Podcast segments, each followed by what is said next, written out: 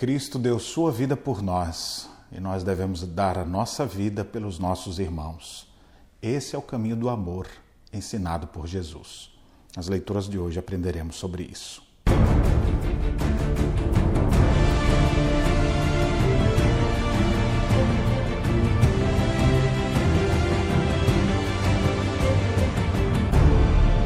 Olá, meus irmãos, graça e paz.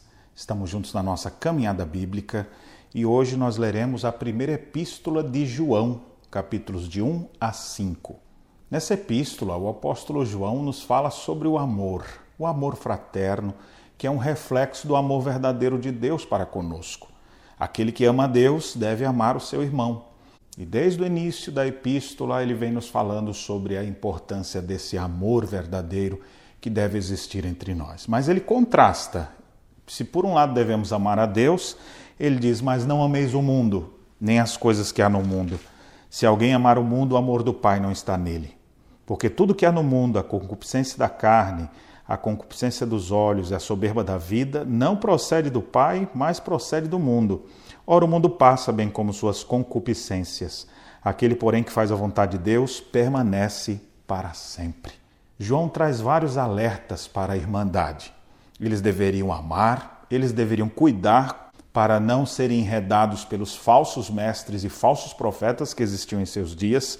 Por isso mesmo, no capítulo 4, ele diz: Provai os espíritos se procedem de Deus, porque há muitos falsos profetas que têm saído pelo mundo afora. Então, à medida que nós demonstramos amor verdadeiro para com os nossos irmãos, existem pessoas no nosso meio que a gente precisa ficar alerta.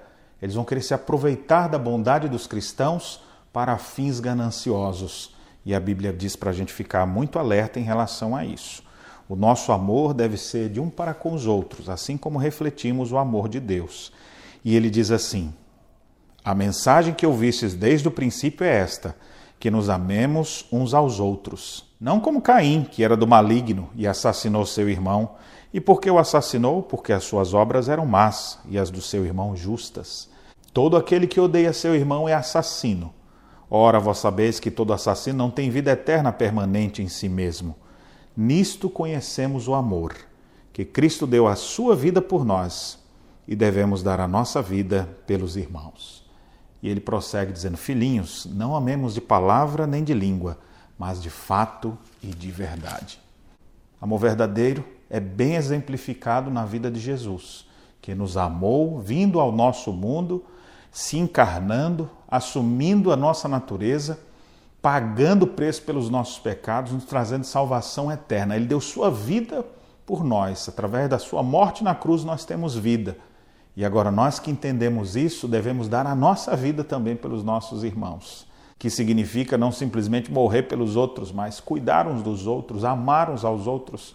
O próprio João nos alerta dizendo: se alguém disser eu amo a Deus, mas odiar seu irmão, é mentiroso, pois aquele que não ama a seu irmão a quem vê, como pode amar a Deus a quem não vê? Portanto, aquele que ama a Deus deve amar o seu próximo, deve amar o seu irmão. O próprio Senhor Jesus Cristo orou para que o povo de Deus estivesse unidos. E nessa união amorosa, fraternalmente amiga, o mundo ia observar e crer nele que você possa expressar amor verdadeiro para com as pessoas que Deus colocou ao teu redor. Não apenas viva preocupado com sua própria vida, ou falando o que ama da boca para fora, tendo ódio, angústia, raiva contra outras pessoas. Entregue isso tudo nas mãos de Deus. Liberte-se de tudo isso e viva pela fé no Filho de Deus. Você tem uma grande família, família da fé que é a igreja, para você se relacionar.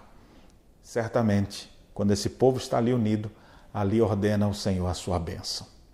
Que Deus abençoe sua vida e as reflexões neste sábado.